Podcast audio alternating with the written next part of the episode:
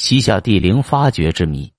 按《宋史》记载，西夏帝陵中有陵号的共十座，但今天我们只能看到其中的九座静静的排列在银川西郊二十五公里处的贺兰山下。除非开挖，近千年后的今天，我们已很难搞清每一座陵墓的陵号了。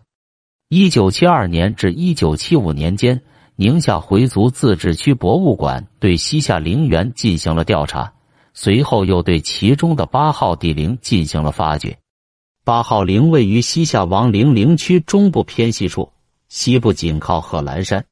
陵墓在建筑规制上与唐宋帝陵并没有很大的差别，沿中轴线左右对称布置，和唐宋大建筑群暗中轴线左右对称的格式是一致的。从单个建筑看，八号陵和唐朝帝陵一样，有阙门、碑亭。月城、神墙、献殿、角楼、灵台等主要建筑，内城四面辟门或建阙楼、墓道、灵台布置在中轴线的偏西北，和唐桥棱相同。在献殿和灵台之间有一条南北向的鱼脊形土梁，长约五十米，发掘证实为墓道封土痕迹。从南神门指看。和唐桥陵一样，可能是过殿式的大门。八号陵的陵台基部外表、神墙内外壁的墙面等处，原来都有一层这红色的墙皮，和桥陵陵园墙面原系朱色的情形也相合。八号陵地下是斜坡墓道，三室土洞墓，墓深二十五米，墓道呈三十度斜坡，长四十九米，墓室距地表深为二十五米。甬道长六米，内有木板门，门外的甬道两侧各画武士像一幅。墓室为一中式二配室，中室前狭后宽，近方形，方砖铺地，四壁有护墙木板。陵墓早年被大规模盗掘，后来又多次遭受破坏，遗物极少，且位置紊乱。八号陵的斜坡形墓道和唐朝帝陵的斜坡形墓道十分相似。并无多大差别。八号陵的墓室虽然遭到破坏，但中室的后壁西北角还保留一段有弧度的残壁。东配室除西壁外，其余三壁还保存着呈现穹隆式顶的方形土式形状。根据这些残痕，考古工作者对八号陵原来的墓室做出了判断，认为是土洞墓穹隆顶。这种形制。和汉唐流行的土洞墓形制相同，和党项贵族建国之前的涨水别流、凿石为穴、祭葬、饮水其上，后人莫知其处的原始葬俗迥然不同。大家猜测，陵墓的这种变化，应是汉族封建文化影响的结果，足以说明西夏帝陵形制和唐代帝陵是基本一致的。当然，西夏帝陵的葬俗。除其基本方面仿照汉族风俗外，还保留着党项民族的某些固有特点及受到其他民族如契丹族葬俗的某些影响。八号陵墓主会是谁呢？一些学者进行了详细的考证，尽管陵园地面或墓室出土的文物都没有直接证据说明墓主是谁，但地表上有大量的西夏及汉文碑文，从这些材料来看。可以做出初步的判断。学者们经过考试后认为，在汉文残碑中有一块上面有“齐王以如墓”五字，初步认为墓主应是李遵顼。按西夏书事记载，遵顼淳佑亭氏，进士畅明第一，令四其王爵。魏己着大都督主。西夏黄建二年（一千二百一十一）秋七月，齐王遵顼立。改元光定，八号陵为帝陵形制，李遵虚父亲不可能以帝陵安葬。这条碑文可说明八号陵墓主可能就是李遵虚。另外一块汉文残碑有“祥于舜”三字，可能借于舜来比喻李遵顼的盛名，或者借于舜禅位的故事歌颂宋嘉定十六年（一千二百二十三），遵顼自号上皇，传位于其子的事情。灵台前西侧土堆中出土的一枚光定元宝，是李遵顼时所铸。这个土堆是早年陵墓被挖掘时从墓室搬运泥土而堆积起来的，因而这枚货币可能是墓室内随葬品。此外，八号陵的右前方三百多米处有一座属于八号陵的陪葬墓。在清理这个墓的西碑亭废纸时，出土有汉文“破惠州”碑残片。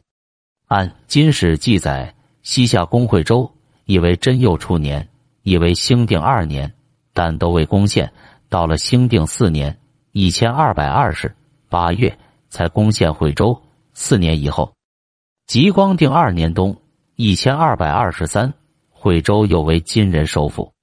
除此之外，金史中再没有关于西夏公惠州的记载。这座陪葬墓的主人既然和公惠州有关，又是作为八号陵的陪葬墓，所以破惠州的碑文为判定八号陵墓主的年代提供了一个间接的证据。一些专家根据上述证据指出，八号陵可以确证是西夏第八代皇帝李遵顼的墓葬。李遵顼生于宋高宗绍兴三十二年（一千一百六十二），四十九岁那年，即嘉定四年（一千二百一十一），即皇帝位，卒于宋理宗宝庆二年（一千二百二十六）。如此也可以推知八号陵的建造年代为一千二百二十六年，零号为园陵。几乎同时，考古专家们又对五六。七号陵和三号陵以及一些陪葬墓进行了局部发掘，发现了一批珍贵文物，了解了陵园的规模、布局和建筑特点。二零零二年，国家文物局出台政策，决定对西夏王陵进行紧急保护，对三号陵进行抢救保护性清理发掘，整个发掘面积约为一点三万平方米。三号陵一般认为是李元昊的泰陵，考古专家对泰陵的月城东墙进行发掘，对困扰学界多年并引起广泛探索和争议的月城建制和结构有了新的认识，使这个问题有了新答案。清理的月城东墙长五十二米，在夯土墙下部发现了十八对柱子洞以及草阶泥、红墙皮等残存遗迹。专家根据出土文物和遗迹推测，墙基宽二点四米的越城东墙建筑施工过程，首先是按规划位置打夯土墙，板柱成型，夯土内按不同需要加进几个木船，再在夯土墙两侧等距离安排立柱，立柱顶端用简单的木架结构搭出两面坡的屋面，在屋面上铺砌板瓦、铜瓦、瓦当、滴水。越城夯土墙高不会超过四米，夯土墙表面涂抹了几厘米厚的草阶泥，又用细泥红墙皮进行装修，显示出皇家帝陵的庄严和雄伟气魄。较为重大的发现是，发现了一尊人面鸟身、双臂残缺的已经一美食雕像嘉陵嫔家。嘉陵嫔家是梵语的音译，汉语译作好音鸟、妙音鸟。由于史料中很少有记载，人们长期以来只知其名，未见其形。传说妙音鸟是喜马拉雅山中的一种鸟，能发出妙音来。佛教中称它为极乐世界的鸟，被描绘成人身鸟形。正法念经中说：山谷旷野，其中多有嘉陵贫家，出妙音声，若天若人，紧那罗等，无能及者。巴于如来音声，《旧唐书》中记载，唐宪宗元和年间，中亚国家曾向大唐进贡过这种鸟。三号陵中发现的雕像是分模合制，不是一次成型。头部、面部的雕刻十分细腻，具有相当高的艺术水平。整个器形为人头鸟身，双掌合一置于胸前，两手腕各带一镯，腹部呈残结状。两肋和尾部都刻意窄槽，用以插装翅膀和尾翼。腹部以下连接一方形空心基座。从其鼻棱、眉弓来看，是中亚人头造型，比较具有西方文化意味。此次出土的嘉陵贫家分大小两种，大的为灰陶制，通高零点四四米左右，向身前轻坐振翅欲飞状，头戴五角花冠，面相丰满圆润。小的为红陶制，通高为零点三九米，头戴五角花冠，冠面饰连珠、莲花纹，发髻高耸，面相丰腴而稍长，双眉弯如新月，凤眼微和下视。嘉陵嫔家是随佛教传入而首先出现在北魏时期的石刻上。广泛流行于唐代，这些石雕形象应是延续唐代传统而来的。八号陵和三号陵，两个披着神秘面纱的帝王陵，在考古工作者的努力下，一个个千古之谜必将陆续被揭开。